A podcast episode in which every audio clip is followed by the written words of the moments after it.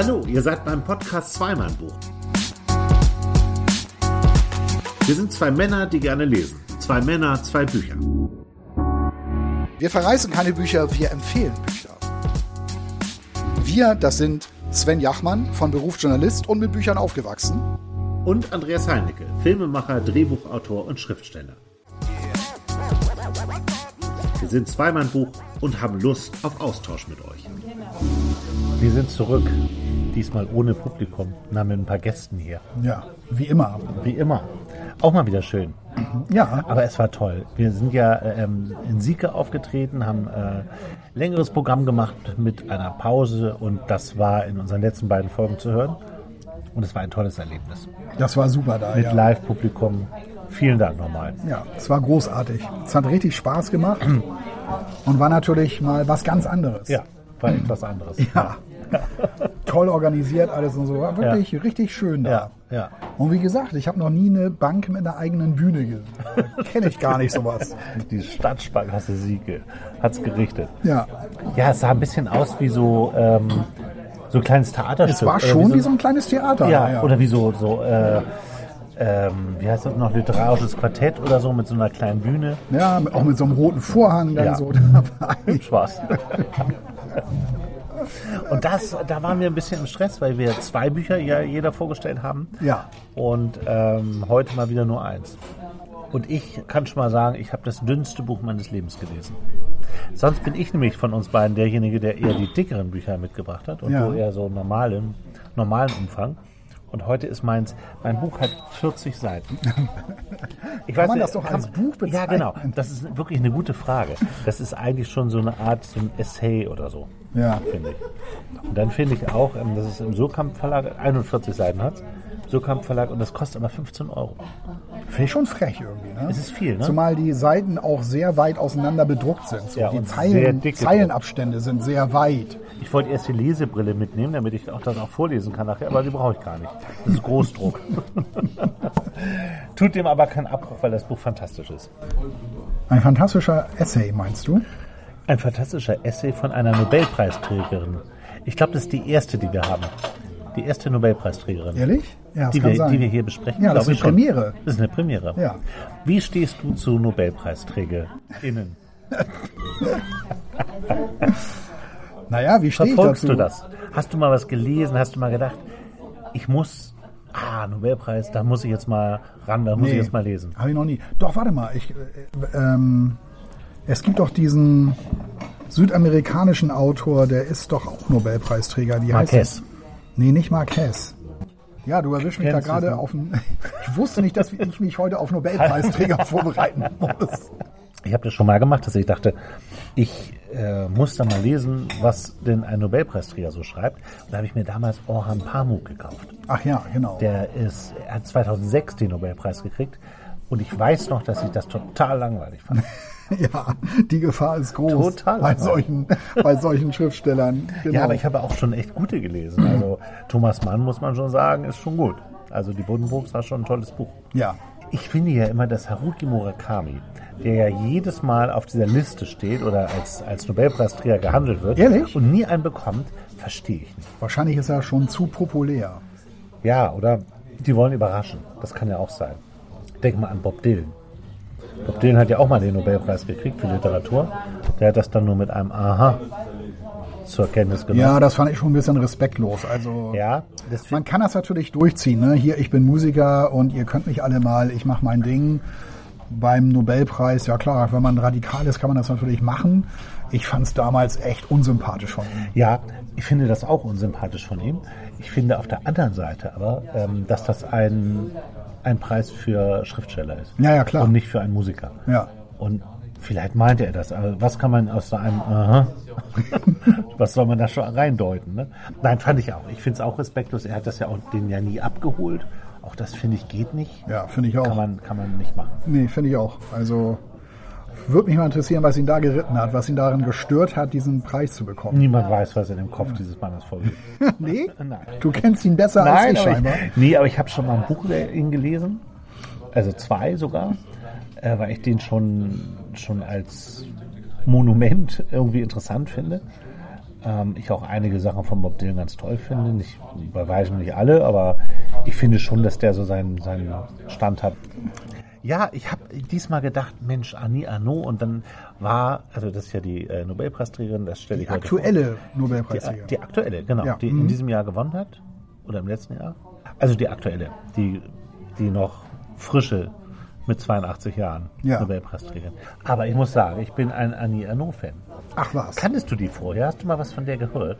Nee, ich habe von der noch nie was gehört und ähm, klar hatte das auch noch so äh, Nobelpreise. Ich verfolge auch immer natürlich, man kommt ja auch Klar. nicht dran vorbei, Ja, ist ja wer den gut. Nobelpreis äh, jetzt bekommen hat. Gewinnt man den? Nee, gewonnen hat ist ja falsch, ne?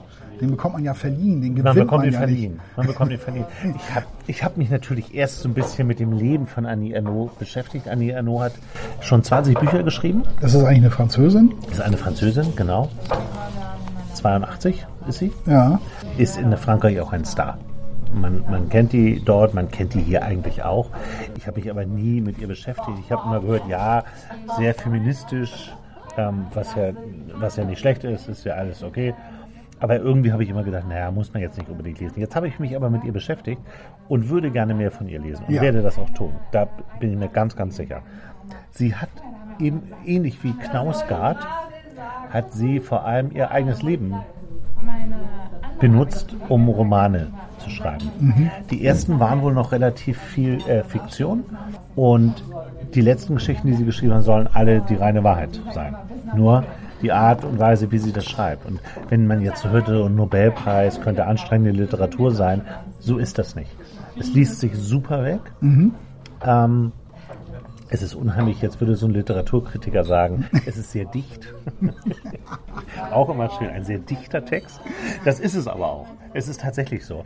Es steckt in jedem Satz, in jedem kurzen Kapitel, es sind ja nicht viele in diesem Buch, unheimlich viel drin. Unheimlich viel, worüber du auch nachdenken musst. Und das finde- ich klasse. eigentlich. Ich finde ich, find- ich find diese, diese, diese Phrasen sowieso immer sehr interessant. Gibt's auch beim Kochen, ne? Ja. Da, da heißt es immer, das hat Struktur, das hat Tiefe. Und wenn, ich, Wein, und, wenn ich, und wenn ich dann immer so einen Hobbykoch labern höre, so nach dem Motto, ja, das hatte auch eine schöne Säure, dann kriege ich eine Krise. Es hatte die drei Komponenten, die wichtig sind beim Essen. Ja, bevor ich das vergesse, ich beide wollte ich immer schon mal fragen, was haltet ihr von Cinda Riley? Lucinda Riley habe ich nie äh, gelesen. Ich weiß, sie ist ein, ein äh, Superstar. Ja, Ähm, ich habe das nie gelesen. Ich kenne denjenigen, der die Buchcover macht. ja, okay. Aber ja. du, du liest die gern? ja, also ich lese auch wirklich so alles. Ja. Und die habe ich aber so, so vom Jahr oder so irgendwie mal durch diese Schwestergeschichte da. Mir, mir sagt der Name irgendwas. Lucinda Riley, die, die, die Cover Also die ist leider auch gestorben. Ach, die ist schon tot, ja. Ja, die ist nicht alt gewesen, ne? Die war sehr krank. Oh, Ja, okay. schade. Aber also, die begeistert mich, das muss ich echt sagen. Ist also, nicht von der was Neues erschienen, was jemand anders zu Ende geschrieben hat? ihr Sohn. Ja, ne? Ach, du bist ja doch Dann informiert. bist du doch informiert. Ja, irgendwie sagt mir das was. Ja. Genau, sie hat das alles soweit vorbereitet, als sie wusste, es geht zu Ende, hat es ihrem äh, Sohn übertragen. Das ist diese Pasalt-Geschichte, also äh, das letzte von diesen sieben Schwestern. Ach ja, sieben Weißt Schwestern. du, das genau, ist sehr ja. super bekannt. Ne? Ja. Und dadurch habe ich die kennengelernt. Aber ich habe jetzt gesehen, die hat 2011, 9, keine Ahnung. Und das lese ich also jeden Abend, immer rauf und runter. Und also es ist echt, dann wird das schwierig, dann wieder zu wechseln. Ja. Ne? Ja. Mhm. Nee, aber ich habe auch echt schon alles, alles gelesen. Also ich habe schon immer gelesen und ich lese auch wirklich jeden Abend. Das ist so ein Ritual. Ja, ja, bei, bei uns auch. Ja, Ja. daher, ich wollte das auch Ja. immer schon mal fragen. Ja. Also, ja. Ich habe das nie gelesen, deswegen kann ich mir Nee, da gar keinen, gar keinen Urteil. nur so Aber sie ist halt wirklich äh, eine große Autorin gewesen. Ja, ja, ja, genau. Also das in jedem Fall. Ne? Mhm. Also so ein Schreibstil, finde ich, der macht ja auch viel aus, wie jemand das transportiert. Ne? Ja. Und wenn, wenn ich äh, die ähm, Darsteller, die Pro Protagonisten so bildlich vor Augen habe, so ein Bild, wie die auszusehen haben, also mehr geht nicht, finde ich. Ne? Ja. Weil ich sehe die direkt immer so vor mir, wie die gehen, wie die aussehen. Und also das finde ich so fast, das kann nicht jeder. ne? Manchmal sind ja einfach nur so ganz viele Namen und so ein wirres Durcheinander. Ja, das stimmt. Und Ja. da, da brauchst du dann wirklich irgendwie zwei Tage. Das finde ich auch anstrengend. Wenn ich auf den ersten 20 Ja. Seiten Also 30 früher hab Leute kennenlernen muss gesagt, so, ja, das ist machen soll, das nervt ne? mich total. Das nervt mich auch total. Ja. Das mag ich Ja, nicht. ich nicht. Also du brauchst immer eine gewisse Zeit, eine Stunde oder so, und dann weißt du, aber so der ist der, der ist der. Kann auch in äh, verschiedenen Zeiten spielen, das finde ich in Ordnung. Aber irgendwie muss ich checken, so mit wem habe ich das da? Ja, Ja. nee, alles gut. Nicht so gut. Guck mal, haben wir einen Buchtipp gekriegt. ja. Ein Autorinnen-Tipp. Ja. Guck mal, sie bedienen uns hier seit Jahren. Ne? Und jetzt hat sie mal einen Buchtipp für uns. Finde ich gut. Hammer. Ja. Also aufgewachsen ist sie, äh, also sie ist 1940 geboren und hat, ähm, ähm, kommt eigentlich so aus so einem katholisch-proletarischen Haus, wie sie das äh, bezeichnet. Ja. Sehr einfach äh, gestrickt. Sie hat dann aber studiert, ähm, hat lange als Lehrerin gearbeitet in einem Ort, der heißt Rouen. Ähm, Ah ja, R-O-U-E-N. Ne? Genau, genau. Ähm, dieses Buch ähm, spielt dort auch. Es gibt eine Geschichte über eine Abtreibung, die sie wirklich erlebt hat. Und äh, die Wohnung, in der dieses, äh, in dieses Paar, dieses ungleiche Paar äh, lebt, was in diesem Buch eine Rolle spielt, erzähle ich gleich, äh, hat einen Blick auf diese auf dieses Krankenhaus, wo sie damals abgetrieben hat. Also Ja. Das ist dann so für so Insider nochmal interessant. Das wird nur ganz kurz erwähnt, wie alles eigentlich nur so ganz kurz erwähnt und, und angerissen wird, aber hinter allem steckt so eine lange Geschichte. Ich habe mir auch echt Gedanken gemacht, wie soll ich denn ein Buch von 42 Seiten hier mit dir im Podcast lange besprechen? Trägt das so viel? Ja. Und ich, ich finde, dass das Thema halt äh, so viel trägt. Es ist eine Geschichte von, von ihr. ähm, Also das Buch heißt Der junge Mann. Der junge Mann. Ja. Und der junge Mann ist ihr Liebhaber. Ah, Und es ist eine Geschichte, die äh, liegt weit zurück. Sie ist jetzt 80. Sie hat sie erlebt, als sie Mitte 50 war. 54 war sie. Ihr junger Liebhaber war 30 Jahre jünger. Äh, ein, ein Student, der aus, ähm, ich weiß gar nicht, ob der aus gutem Hause kam, aber er hat in, in jedem Fall nie Geld. Äh, Sie beobachtet ihn dann so, wie er, oder sie hört sich die Geschichten an, wie er so Son nach Sonderangeboten stöbert, irgendwie drei Blocks weiter geht zum Laden, weil da irgendwie das Waschmittel äh, 10 Cent billiger ist. Und sie erinnert sich halt dadurch an ihre eigene Kindheit und an ihre eigene Jugend in dieser Zeit. Sie haben viel Sex, äh, gerade auf den ersten Seiten.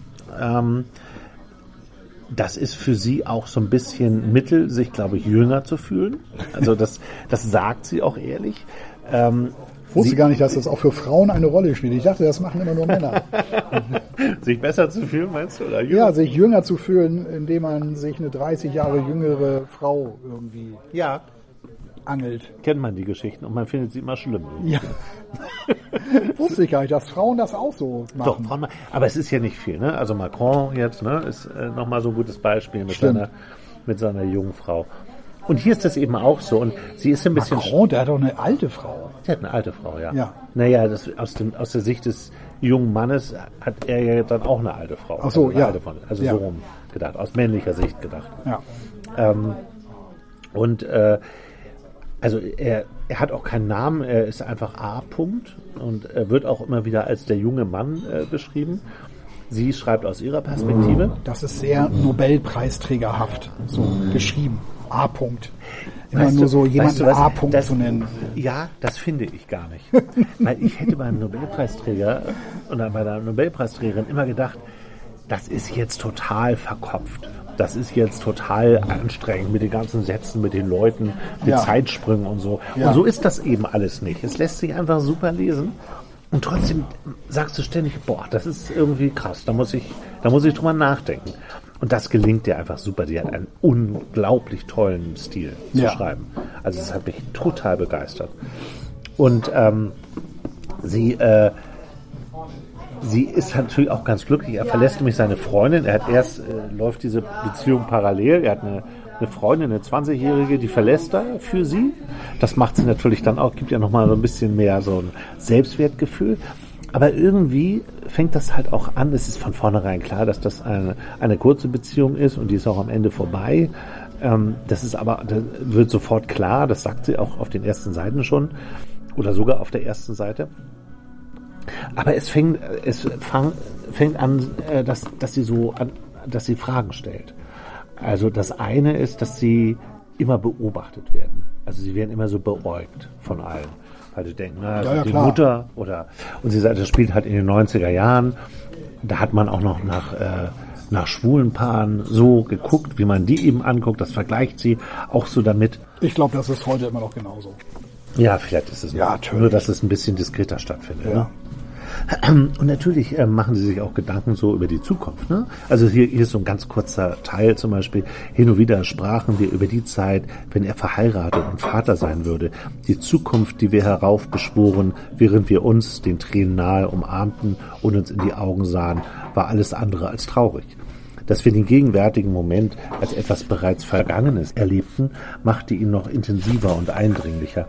In der Vorstellung unseres gegenseitigen Verlusts fanden wir beglückt zueinander.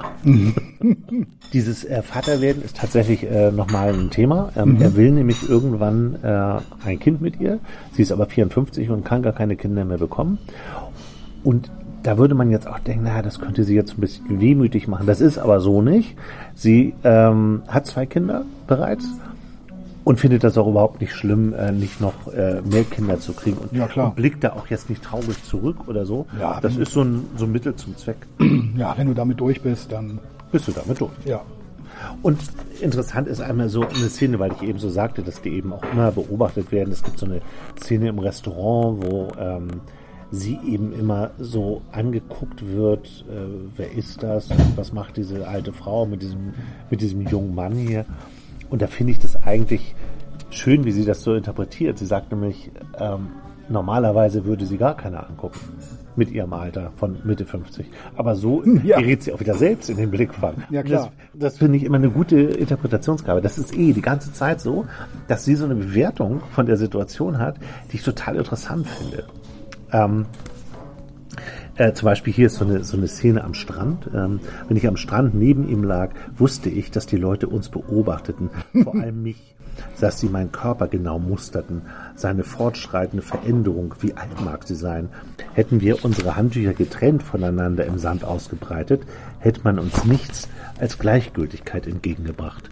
Doch da wir unübersehbar ein Paar waren, nahm man sich heraus, uns ungeniert, geradezu schockiert anzustarren, als wäre diese Verbindung wieder natürlich oder ein Mysterium.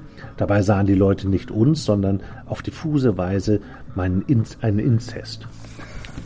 Also auch da ne, wieder diese Interpretation am Ende. Ja. Was mögen die denken und wie, wie wirkt das jetzt?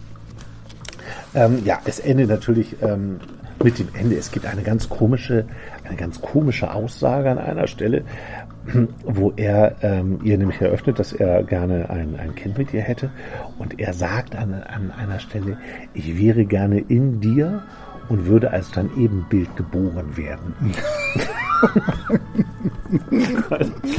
und das, und das ist so ein bisschen auch ein Wendepunkt, das findet sie ganz schrecklich. Ja, das klingt auch ganz das, komisch. Das klingt ganz komisch, finde ich auch. Aber daran siehst du, wie hilflos er halt mit diesen Gefühlen umgeht und wie erfahren sie äh, dagegen, weil sie halt schon einen großen Teil des Lebens eben hinter sich hat. Und ähm, ich finde, was ich noch ganz, was ich noch mal äh, sagen wollte, ich habe dann geguckt, warum hat denn die den Nobelpreis gekriegt und was ist die Begründung? Ne? Da gibt es ja. Ja. immer diese Begründung, warum sie den bekommt. Das bezieht sich natürlich jetzt nicht auf dieses Buch, sondern auf ihr Gesamtwerk. Und ähm, Annie Ernaux bekäme den Preis für ihren Mut und ihre klinische Scharfsinnigkeit, mit der sie die Wurzeln, Entfremdung und die kollektiven Zwänge persönlicher Erinnerung aufdeckt. Ja, Man muss ein bisschen ist ja durchaus auch Thema hier. Da, ist, ne? ist auch Thema. Genau. Ja. Dieses, dieses Aufdecken von den, von ihren Erlebnissen und wie sie die heute deutet, finde ich total, total interessant. Genau, was man vielleicht noch so ein bisschen sagen kann, ist, dass sie, sie hat in einem Interview mal gesagt, dass sie Sex auch nutzt als Mittel zum Schreiben.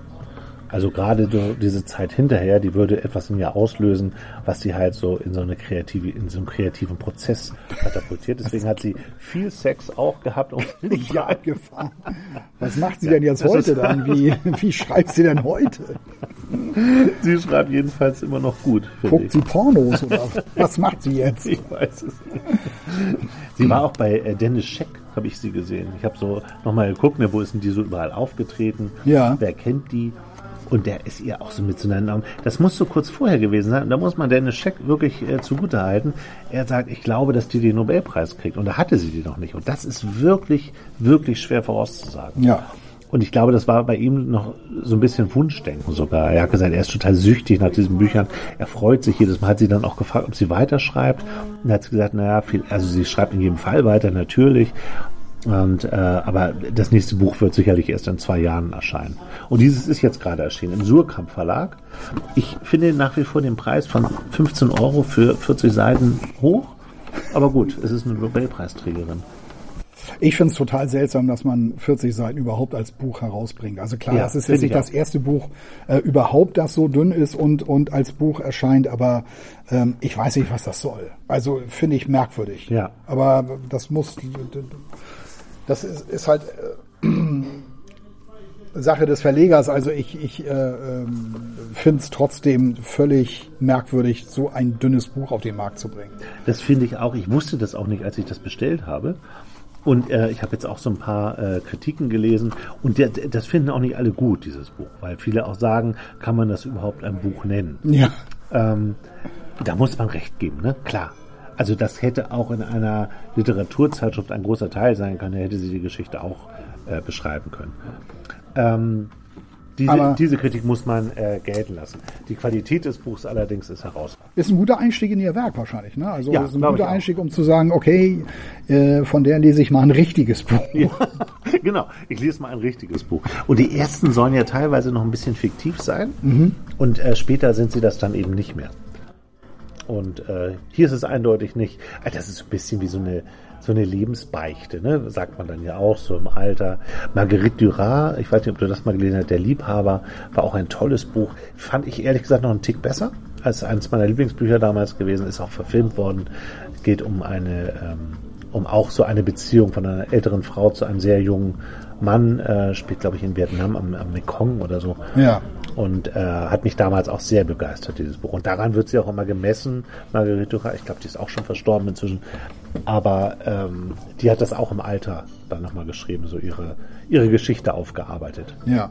Vargas Llosa war übrigens. Vargas Llosa heißt Ja. er. Fällt mir jetzt gerade ein. Ich weiß aber nicht, ob das ein Nobelpreisträger ist. Doch. Da bin ich mir gerade nicht doch, so doch, ganz ich sicher. glaube, ich bin mir ziemlich sicher. Ja, das Buch war großartig. Es war klasse. Ich weiß leider nicht mehr, wie es hieß, aber es hatte wirklich auch so abgefahren. Also man konnte das super gut lesen, Ja. tolle Sprache, Ja. toll geschrieben, ganz einfach. Ja. Und das handelte dann auch von einem, äh, das war so eine Episode, das hatte ich noch gut in Erinnerung, von jemandem, der, der die Wellen lesen kann. Der hatte nämlich so einen Job, das war ein Ingenieur und äh, das war einer, der die Fähigkeit hatte, so äh, zu lesen, wie die Wellen sich brechen und was man, wie man dann jetzt irgendwie da Ah, davon habe ich Dämme gehört, oder ja. Deiche Ja. bauen muss oder Ja. sowas ähnliches. Ja. Und das fand ich total abgefahren. Ja. Also Das war so, das war so ein, ein Aspekt in dieser Geschichte. Hättest du sie jetzt gelesen, würdest du es bei uns vorstellen? Ja, auf jeden Fall. Ah, okay, auf jeden so Fall. gut also. Ja. Mhm, gut. Ich kann es doch noch mal lesen. Kann, kann, ich kann, machen. ja mal Wir vorstellen. machen jetzt nur noch Nobelpreis. Ja. Das war wirklich klasse, das Ja, Buch. ja. Das war echt klasse. Ich glaube, das handelte auch von, ich glaube, das handelte auch von einer ganz merkwürdigen, das war eine ganz merkwürdige Liebesgeschichte. Mhm. Ähm, also sie war so eine ganz merkwürdige, mysteriöse Frau. Es war auch, war auch nicht gerade so eine glückliche Verbindung, weil sie halt irgendwie so merkwürdig war. Aber ich kriege das jetzt natürlich nicht mehr zusammen, weil das ist ja sehr, sehr lange her. Ich habe auch das Problem, dass ich Bücher häufig dann auch vergesse. Ja, ich auch. Und, und man nennt ja dann, wenn man mich dann so fragt, was ist eigentlich dein Lieblingsbuch? Ja. Und dann nennst du so ein Buch und denkst, naja, um ehrlich zu sein, habe ich es vor 15 Jahren gelesen. Ich weiß gar nicht, ob ich das heute noch so sagen würde. Ja, ja. Und man müsste das eigentlich mal wieder machen. Ich lese aber keine Bücher doppelt. Ich weiß nicht, machst du das? Nee, also schon ganz lange nicht mehr. Also ich habe schon ganz lange nicht mehr ein Buch zum- zweiten Mal gelesen. Also bei mir liegt noch der Director's Cut von Stephen King, Das letzte Gefecht. Für mich der beste King überhaupt. Ja. Und das sind also nochmal, keine Ahnung, ich glaube nochmal 120 Seiten obendrauf. Das ist ja über 1000 Seiten dick. Ja. Und äh, das hatte ich mir immer mal vorgenommen, das nochmal zu lesen. Und das, diesen Director's Cut, den habe ich schon seit ewigen Zeiten ungelesen bei mir liegen. Aber das werde ich bestimmt nochmal lesen, weil das wirklich das, also ich fand eh- damals fand ich das Buch großartig. Ist eh komisch, ne? Wir haben noch nie Stephen King. Ich denke immer, weil es gibt fast immer ein neues Buch von Stephen King, dass das mal von dir kommt. Ja. Aber es kommt irgendwie nicht. Nee, weil ich die, weil die mich nicht so begeistern. Ja. Weil diese, die neuen Bücher von ihm, die be- begeistern mich nicht so, ähm, wie eben halt die Bücher, die ich damals so von ihm gelesen habe. Ja. Das war einfach Wahnsinn. Ja, ja, Das war eine wahnsinnige Entdeckung für mich, so Stephen King. ja, ja. Geht ja vielen so. Ja. Ich möchte an dieser äh, Stelle einen Songtipp geben. T.S. Ullmann, Danke für die Angst. Geht um Stephen King Bücher. Ach so, ehrlich? Sehr, sehr guter Song, ja. Singt auch immer live. Ein, ein großartiger Song. Ich fand immer großartig, I don't wanna be buried in a pet cemetery. Ah. Das ist hier von, von dieser Punkband. Wer war denn das nochmal? Ich glaube, Stephen King ist auch großer Fan von dieser Punkband. Die hat er, hat er immer äh, rauf und runter zitiert. Aber nicht Sex Pistols, oder? Nee, nicht Sex Pistols. Nee, nee. Da gibt es übrigens auch bei, bei Disney gerade eine gute, eine, eine guten, einen guten Mehrteiler über die Sex Pistols. Geschrieben von Steve Jones selbst, der Gitarrist Ja. der Sex Pistols, der die Geschichte aufgeschrieben hat. Und ich sag mal so, wenn das so war, dann wundert mich, dass der noch lebt. Das ist eigentlich gar nicht möglich. Also Wahnsinn. Die kann ich sehr empfehlen, die Serie. Okay. Wo wir gerade dabei sind, von wegen Serie, da, gestern waren wir noch Kinder, ist eine super Serie. Habe ich auch gehört. Ja, gut ganz, ganz, also eine ganz abgefahrene Geschichte ist das. Ich komme ein bisschen drauf auf Serien auch, weil ich dein Buch da liegen sehe und da sind Wellen drauf und im Moment ist ja der Schwarm in, in Stimmt. Hast du das gelesen, der Schwarm? Nee, habe ich nicht gelesen. Ich habe das damals gelesen und vor allem als Hörbuch gehört. Das ist ja wirklich alt. Das war 2006. Ja, ja, ja. Ja. 2006. Das ist das Jahr, in äh, dem ich geheiratet habe in dem Fußball-WM in Deutschland war. Ne? Stimmt. Und da, waren, und da waren meine Frau und ich in der Toskana und haben wir das gehört. Und wir waren total fasziniert von der Geschichte. Die ist auch wirklich gut. Und das Ende fand ich, ich weiß jetzt nicht, wie das in der Serie ist, ich bin erst bei Teil 3, war das halt nur noch so ein Action-Gekrache, so ein Ami-Scheiß. Mit brennenden Hubschraubern und Bomben und so. Und das fand ich dann nur noch blöd am Ende. Ja. Sowas kann ich halt nicht ab. Ja, ich, ja, bin ich weiß kein, es. ich bin so, wenn das so amerikanisch wird, bin ich raus. Ja, ich weiß das. Das hatten damals sehr, sehr viele gelesen. Ich hatte das, ich hatte das nicht gelesen. Ja, ist auch sehr dick. Ja, ja, ja, das hatte mich, Aber hatte mich ein gut. bisschen abgeschreckt, weil 2006, das war dann die Zeit, wo ich dann nicht mehr so wahnsinnig dicke Bücher lesen wollte. Ja. Weil ich das zeitlich nicht mehr auf die Reihe Weil du die bekommen habe. Stephen King-Ära so gut überstanden hast. Mit den ganzen dicken Schinken. S Aber- war ja auch so wahnsinnig dick. Ja, ja, ja. Ja. Aber bei, ähm, bei, beim Schwarm habe ich mich immer gefragt, man wusste ja, da wächst irgendwas im Meer zu, zusammen, ne? Ja. Ähm, Bakterien, so, äh, und das Meer, mehrt, das Meer wehrt sich auf eine Weise. Und es befällt dann ja auch Menschen auf Land. Und ich habe mich immer gefragt, wie kommt das aus dem Meer aufs Land? Ja. Und ich fand dann damals, das ist in dem Buch, die Idee finde ich so geil, ein, ein Koch in Paris ähm, kocht einen Hummer und gießt das Wasser in die Kanalisation. Und damit ist es im Trinkwasser und alle und hat freie Auswahl quasi. Und Ach so, okay. Fand ich eine gute Idee. Ist in der Serie jetzt ein Tick anders, aber da will ich nicht spoilern. Das ist, glaube ich, in Folge 2 oder 3 und das soll man, soll man dann selber sehen. Ja, alles klar. So, jetzt erzähl mal. Bei Ja. dir sagen die Wellen auch was anderes Bei wahrscheinlich. mir sagen die Wellen was ganz anderes. Ähm, ich habe mitgebracht von Amity Gage, Unter uns das Meer. Ähm, ist schon etwas älter, äh, das Buch ist so vor, vor drei, vier Jahren oder so, glaube ich, erschienen. Zwei, 2020, glaube ich, äh, ist es zum ersten Mal erschienen. Ja. Und äh, hat 380 Seiten. Ähm, ich bin drauf gekommen, weil ich habe ja noch eine Kolumne. Hallo, was lesen Sie gerade? Ja, sehr schöne Kolumne. Möchte ich empfehlen an dieser Stelle, liebe ich. Im Magazin Bücher. Ja, im, genau. Und da frage ich ja, komme ich ja immer mit Leuten in Kontakt, also frage die dann immer, also wenn ich jemanden sehe mit einem Buch, der irgendwo sitzt, ähm, und der, dann gehe ich da mal hin und frage ihn dann, hallo, was lesen Sie da gerade? Ja. Und ähm, ich mache das auch online, also ähm, dass ich Leute eben halt auch online suche, das ist der Pandemie geschuldet gewesen. Und äh, jetzt will ich das aber wieder normal machen, also tatsächlich wieder zu Leuten hingehen, wenn ich sie mit einem Buch entdecke. Das war ein bisschen schwierig, So weil in der Bahn und so machst du ja, das dann genau, nicht. genau. Wie Weil machst da war ja mal Maskenpflicht und deshalb habe ich gesagt, nee, da gehst du jetzt mal nicht zu jemandem hin, Ja. weil der findet das vielleicht nicht so toll. Ja, ja. Und wie hast du das jetzt gemacht? Ich habe das jetzt gesehen in der aktuellen Ausgabe, in, in der übrigens auch Annie Ernaux äh, besprochen wird. Stimmt. Im Büchermagazin. Hab Stimmt, ich, hab ich richtig. gesehen. Und ähm, da sind ja Bilder von Leuten, die lesen. Machen die die Fotos selbst? Genau, die machen die Fotos dann selber. Äh, Ich frage dann immer, Mensch, äh, können, können, kannst du irgendwie ein Foto von dir machen? Äh, Ja. Am besten auf deinem Leseplatz und bitte nicht in die Kamera, sondern ins Buch gucken. Ja. Und das, das machen die dann auch und das ist natürlich echt klasse. Ja. Freut sind mir, glaube ich, die letzten beiden Seiten in der, in der Zeitschrift liebe ich. Genau. Finde ich immer interessant. Ja, freut Ich mich. mag sowas auch wie äh, Straßenumfrage, gibt's ja auch beim bei NDR, äh, bei, ähm, bei Deutschland Radio Kultur. Ja. Gibt's auch immer so, wo jemand auf der Straße angesprochen wird, was, welches Buch lesen sie gerade oder was hat sie begeistert. Und dann stellen die halt was vor. Oder ihr Lieblingsbuch Ja, stellen die vor. finde ich auch cool. Mag ich total. So Ja. ja. Ja. Ja, auf jeden Fall hatte das da einer gelesen und darüber hatten wir so ein bisschen gesprochen. Und dann dachte ich mir, Mensch, ich glaube, das muss ich auch lesen. Das, das, das fand ich, irgendwie- finde ich irgendwie klasse. Äh, Es handelt nämlich äh, von einem Paar. Äh, und Amerika spielt das Buch. Ähm, geht um geht um Juliette Partlow und Michael Partlow, also ein Ehepaar. Die haben zwei Kinder. Und dieser Michael Partlow hatte, hat schon länger den großen Traum, äh, auf einer Segelyacht äh, die Welt zu umrunden mit seiner Familie. Das hat auch so ein bisschen den Hintergrund, er möchte nämlich gerne seine Ehe retten, weil das mit seiner Frau ein bisschen schwierig ist.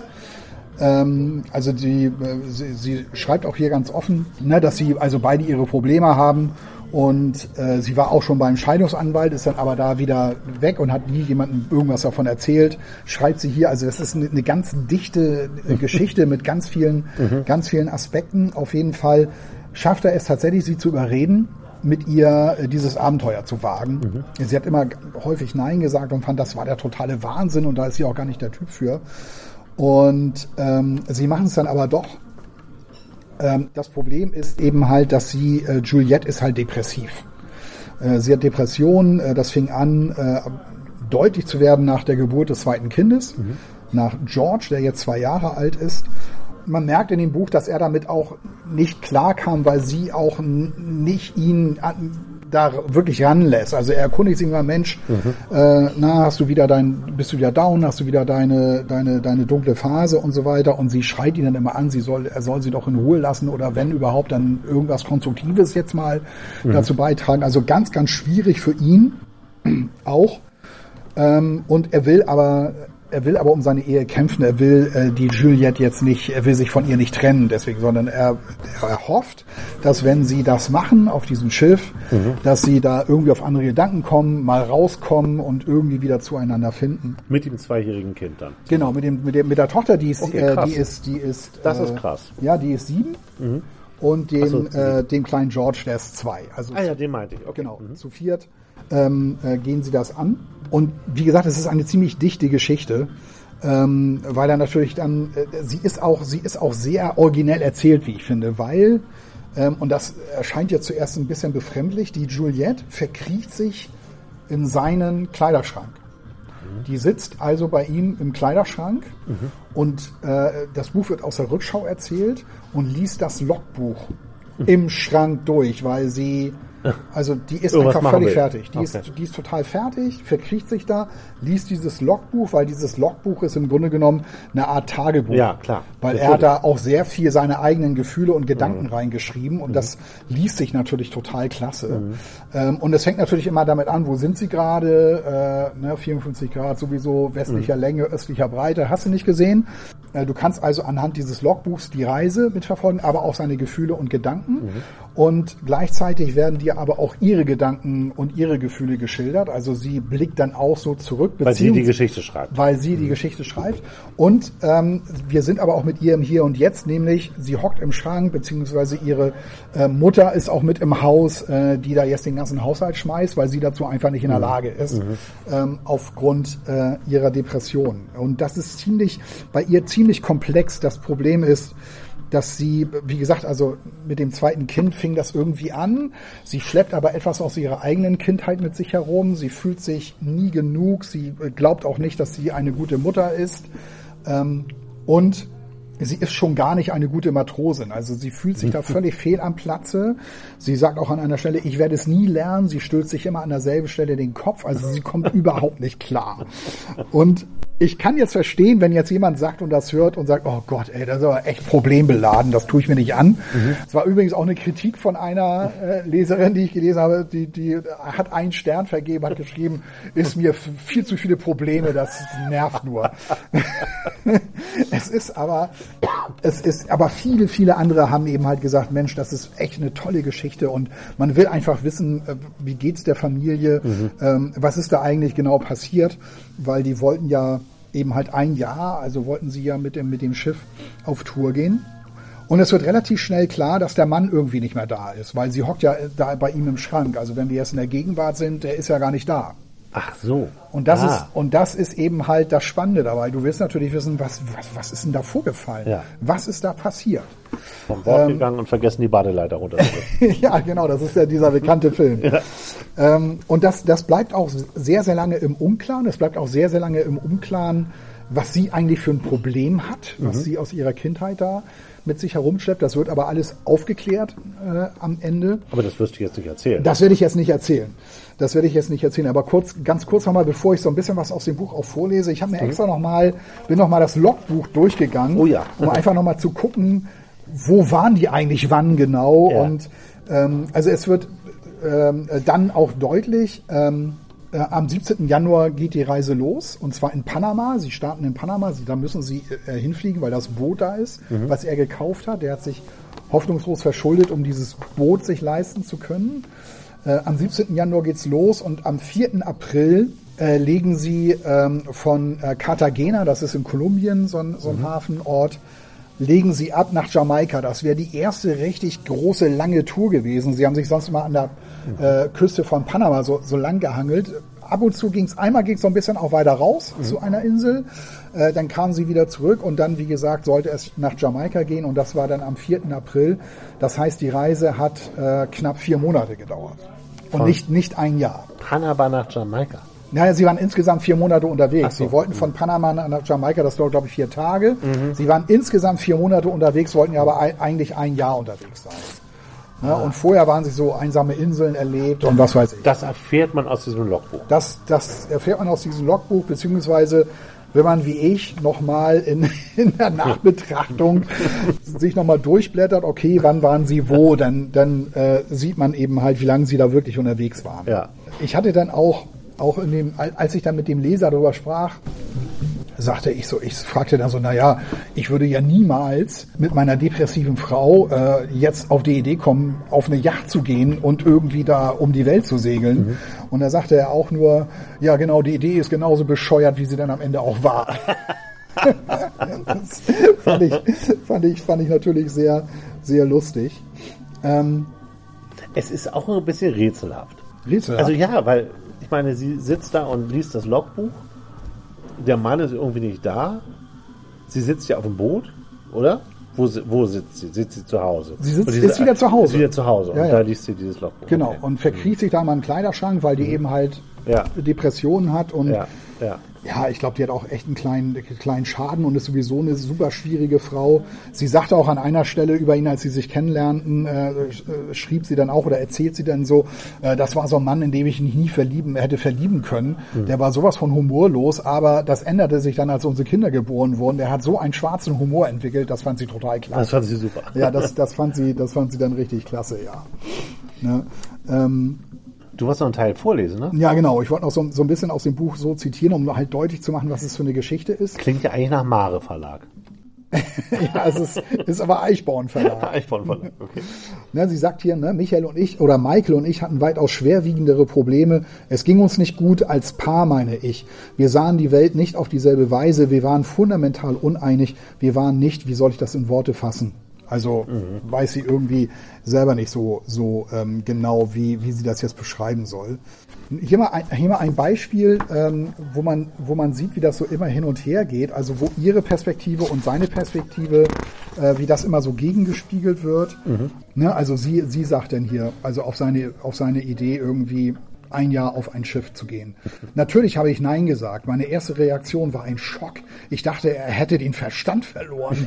Die Kinder und ich sollten auf ein Boot ziehen. Ebenso gut hätte Michael sagen können, lasst uns von heute an Kopf überleben und an der Zimmerdecke laufen. Juliette führte so ziemlich jeden Grund an, warum wir es nicht tun sollten. So ist es. Juliette ist eine Skeptikerin. Jede Ehe braucht einen Skeptiker, aber keine Ehe verträgt zwei.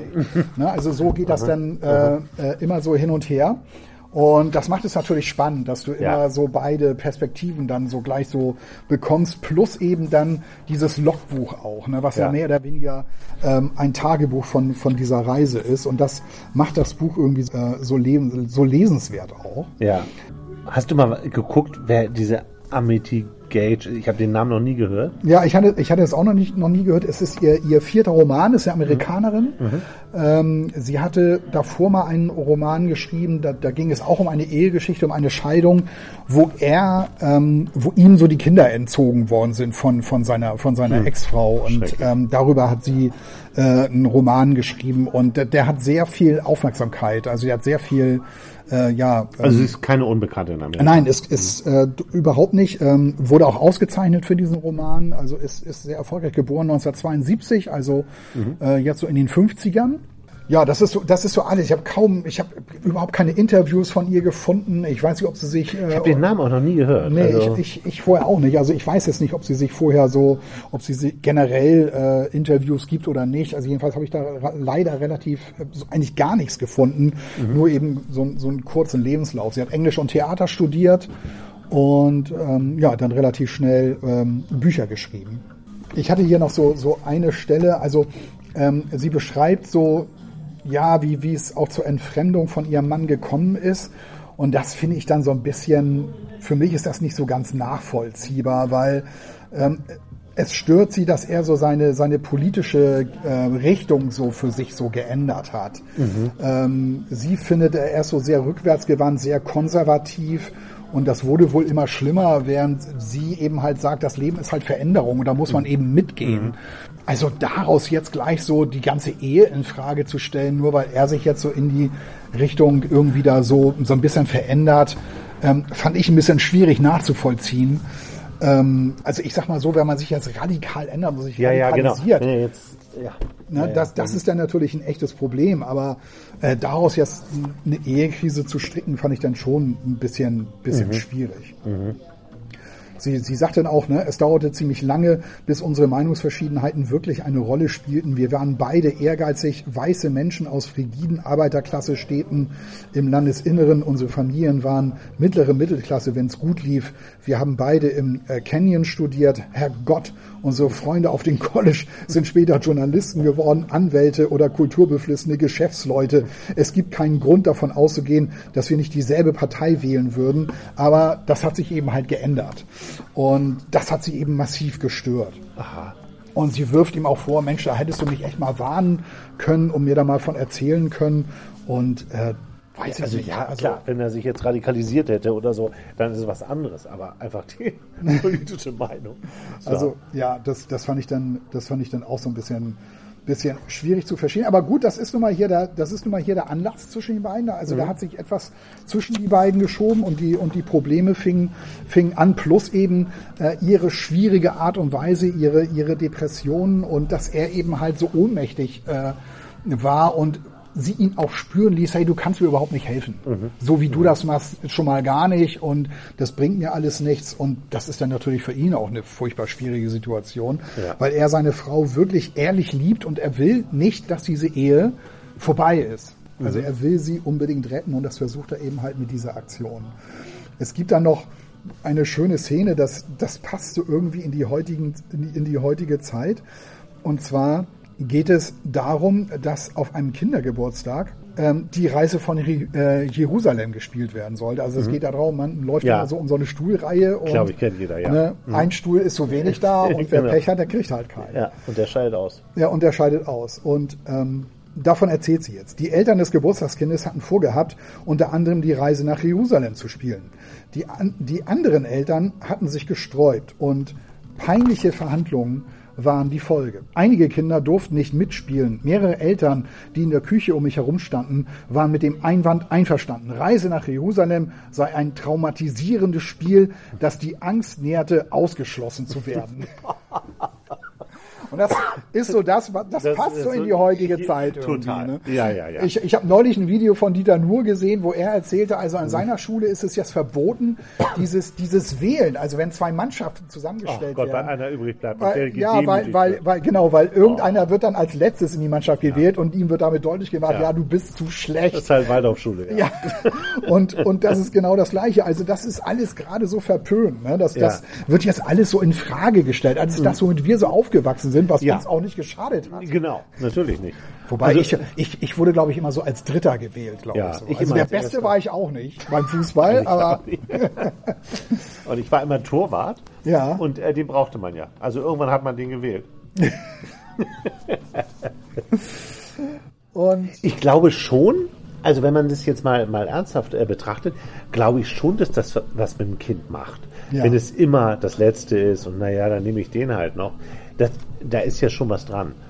Äh, ob man das jetzt auf diese Weise lösen muss, um das zu verbieten, ist eine andere Sache. Ne? wahrscheinlich, ja. Also ja, ich glaube auch natürlich ist das belastend für einen. Ja, ich, also glaube ich so, ne? Wenn du, Ja. wenn du immer da der Letzte warst. Also mich hätte das als Jugendlichen frustriert irgendwie. Ja, wahrscheinlich, ja. Mich wahrscheinlich auch. Ja. Ja, aber ja. Aber das jetzt so generell so in Frage zu stehen. Ja, das ist, das ist ja, da würdest du jetzt einen Riesenfass aufmachen. Ja. Also das ist ein Riesenthema, äh, in welche Correctness wir uns noch weiter bewegen sollen. Dann erzählt sie ja über ihr zweites Kind, äh, über, über, ähm, nee, über, sie erzählt über Sibyl, also die Tochter, die, das ältere Kind. Und das war in den ersten drei Monaten ein Schreikind. Und damit kamen sie auch überhaupt nicht klar. nee. Und sie erzählt hier, hinzu kam, Michael war die gesamte Zeit über nicht da. Hinzu kam, er verstand nicht, wie entnervend es ist, das Wehklagen eines Babys anhören zu müssen. Es war, als würde mein vor so langer Zeit verletztes Ich nach Hilfe schreien und niemand kam. Wieder einmal. Hinzu kam, die Verlängerungsfrist meiner Dissertation lief ab und mein Kopf enthielt keinen einzigen Gedanken über weibliche Bekenntnislyrik in der zweiten Hälfte des 20. Jahrhunderts. Sie ähm, hat Lyrik studiert. Sie so. ist, äh, interessiert sich sehr für Lyrik und möchte darüber ihre Doktorarbeit schreiben. Und äh, sie hat folgende Vision von ihrem Leben. Ein Berufsleben, das daraus bestand, Lyrik zu lesen. Ich glaube, das war es, was ich mir immer gewünscht hatte. Ich wollte irgendwo in einer ruhigen Ecke sitzen, meine Fingerspitzen befeuchten und die wispernden Seiten der Manuskripte umblättern. Wenn ich mir diese Wunschvorstellung ausmale, wie ich irgendwo, wo es still ist, Lyrik lese, finde ich dort nirgendwo einen Ehemann und keine Kinder. Ich bin vollkommen allein und vollkommen sicher. Die Lyrik umschließt mein Leben. Ich bin die Lyrik. Also da merkt man aber auch schon, was das für ein Charakter ist. Ja, ja, ja. Also ich finde das ziemlich leicht abgehoben. Ja, ja, das ist es auch, aber es ist irgendwie auch, ähm, es hat was Nerdiges, ne? Also es hat, hat so ein, irgendwie auch interessant. Ja, sicher. Dass jemand, wenn, wenn so jemand in so einer Sache so wahnsinnig aufgeht, dann hast du natürlich auch wenig Platz für Familie da drin. Ja. Das Ja, ist natürlich immer das Problem. Wie weit gehe ich da? ja. Spätestens da habe ich gedacht, nie im Leben würde ich mit dieser Frau ein Jahr lang auf eine Yacht gehen, um mit der um die Welt zu segeln. Schon gar nicht dann, wenn ich sie wirklich auch noch mühsam dazu überreden muss. Irgendwann sagt sie dann so, ja, ähm, äh, und, Aber und, diese und sie Szene auf fahren dann Yacht, los. ne, gibt es die eigentlich so richtig? Also äh, ist das eher so eine Rückbetrachtung? Also erlebe ich auch mal einen Sturm oder Ja, ja, sowas? also Ah, ja. Äh, dank des Logbuches und dank ihrer Erinnerung und dank, weil er das halt auch sehr, sehr Ja. detailliert alles schildert, erlebt man als Leser alles. Okay. Also Okay. traumhafte Strände, einsame Inseln, Ja. natürlich auch schöne Momente Ja. Mhm. äh, äh, für die beiden. Äh, es gibt eine super süße Szene äh, mit der Tochter am, am, die wollte ich eigentlich auch noch vorlesen, die ist allerdings ein, ein bisschen lang, ich muss da so ein bisschen springen, aber das ist halt, äh, das ist halt eine super süße Szene, Mhm. weil ähm, sie sitzen da zusammen am Funkgerät und die Sibyl, die siebenjährige Tochter, ähm, die ist halt, halt neugierig, wie funktioniert denn das überhaupt? Und dann äh, sitzen sie da so zusammen am Funkgerät und dann meint er, ja, du musst dann hier so reinsprechen und dann spricht sie gleich so rein, so Mayday, Mayday. Oh nein. Und er sagt dann gleich so zu ihr, nein, nein, das darfst du nicht sagen, damit darf man keine Witze machen. Außerdem musst du diese Taste festhalten, wenn du sprichst. Und dann äh, geht das dann so los. Ne? Hier ist Juliet, sagt sie ins Handteil. Over.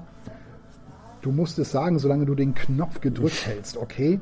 Okay, Juliet, Juliet, Juliet, over. Also das Boot heißt wie, äh, wie die Mutter, Ja. also wie seine Frau. Ne? Juliet, ja. Sehr gut, sage ich. Und jetzt warte. Wir lauschen. Nichts. Weißes Rauschen erfüllt die Kabine. Oh Daddy, sagt sie und seufzt. Da draußen ist kein Mensch. Wir sind ganz alleine. ich muss lachen, weil ich denke, Gott, sie klingt genau wie ihre Mutter. Wir üben ja bloß, sage ich. Keine große Sache. Aber jetzt müssen wir zwei Minuten warten, bis wir es nochmal versuchen. Okay. Sie schaukelt wild mit dem Bein. Wir warten. Dann hören wir es. Juliet, hier Adagio, over. Sibylls Gesicht hält sich auf. Hey Daddy, das sind wir! Das kriegt mich jedes Mal. Eine Reaktion von der anderen Seite. Es ist eine Männerstimme, freundlich, ein wenig verlegen mit leichtem Akzent. Sibyl kreischt. Hallo Adagio! Over, so fliere ich. Over! Adagio, sage ich. Hier ist die Juliet. Wechsel auf Kanal 68 Over. Naja, und dann, dann unterhalten sie sich so. Und dann sie so. Ich heiße Sibyl Partlo und bin sieben Jahre alt. Over. Ich lerne, wie man den UKW-Funk benutzt, für den Fall, dass wir sinken. Over.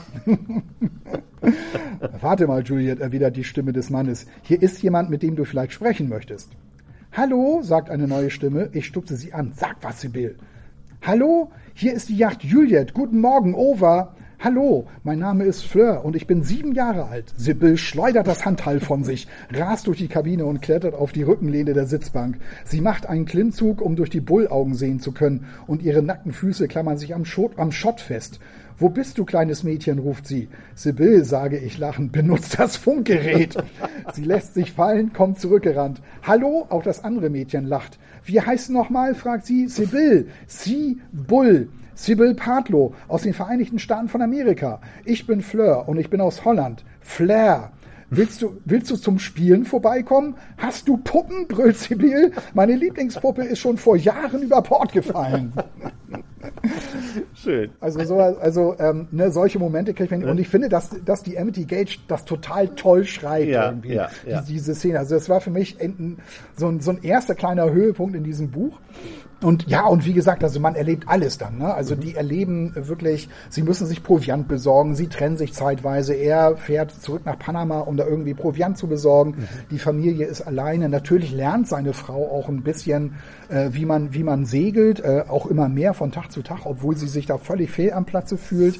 Ähm, Sie schauen in die Sterne, sie spricht sehr lyrisch über das Meer und ähm, sie kann den Wind dann nach- nachher auch sehr gut lesen. Also ähm, da hat sie ein echtes Gespür für entwickelt. Ähm, aber das Ganze endet im Desaster. Oh, das sagst du jetzt? Ja, das, aber das ist ja das, das weiß man ja von vornherein, weil sie sitzt ja allein da im Schrank Ja, ja, mit dem. Logbuch. Ihr Mann ist gar nicht mehr da. Sie erzählt das aus der Rückschau. Da ist schon klar, dass da irgendwas, Dass da was- irgendwas Schlimmes passiert sein muss. Und du willst natürlich rausbekommen, was ist das? Was, Mhm. was, was ist da vorgefallen? Und vor allem willst du ja auch wissen, ja, die, die Familie und vor allem die beiden jetzt auf engstem Raum auf dieser Yacht, ähm, wie soll denn das funktionieren? Ja. Ja. Und das ist eben halt aufgrund, also das ist wirklich super entwickelt. Nachher wird es auch so ein bisschen kriminalistisch, ähm, Mhm. äh, weil sie dann auch von der Polizei verhört wird und die ähm, äh, Ah, jetzt wollen, verrätst du aber tatsächlich was. ja und sie, sie wollen wir, auch dieses Logbuch dann da- Mhm. äh, haben. Ähm, also das ist schon ist schon ziemlich spannend gemacht. Das Ja. also das hat eben halt das ist sehr dicht, äh, viele Perspektiven äh, auf, auf, auf die man so zugreifen kann, äh, die man da gespiegelt bekommt. Ähm, und das liest sich natürlich echt, das liest sich echt toll. Ja, schön. Ja. Also tolles Buch, muss ich sagen. Ähm, es, äh, es fanden jetzt nicht alle komplett überragend. Ich muss auch sagen, zum Ende hin, für mich franzt das auch so ein bisschen aus. Also da kommt mir das so vor, als, als Ist halt auch dick, ne? ja, als, als hätte die Autorin da jetzt zu viel irgendwie gewollt und ähm, fand ich jetzt, also ich finde das Ende jetzt, es wird alles aufgeklärt, so ist es nicht. Ähm, aber das, das Ende an sich finde ich jetzt nicht so ganz gelungen, muss ich sagen. Aber die Geschichte, wie sie erzählt wird, was man auch, man, was man da auch miterlebt, das ist schon, das ist schon klasse. Ja, schön. Gut. Ja, Emmett Gage, unter uns das Meer. Und Arnie Arnaud, der junge Mann. Ich glaube, ich habe es in einer Stunde gelesen. Ich habe ein paar Tage Vielleicht, gebraucht. vielleicht ein, zwei. Ja. Ja, zwei sehr unterschiedliche Bücher. Danke fürs Zuhören. Viel Spaß beim Lesen. Auch dir. Tschüss, macht es gut. Bis bald.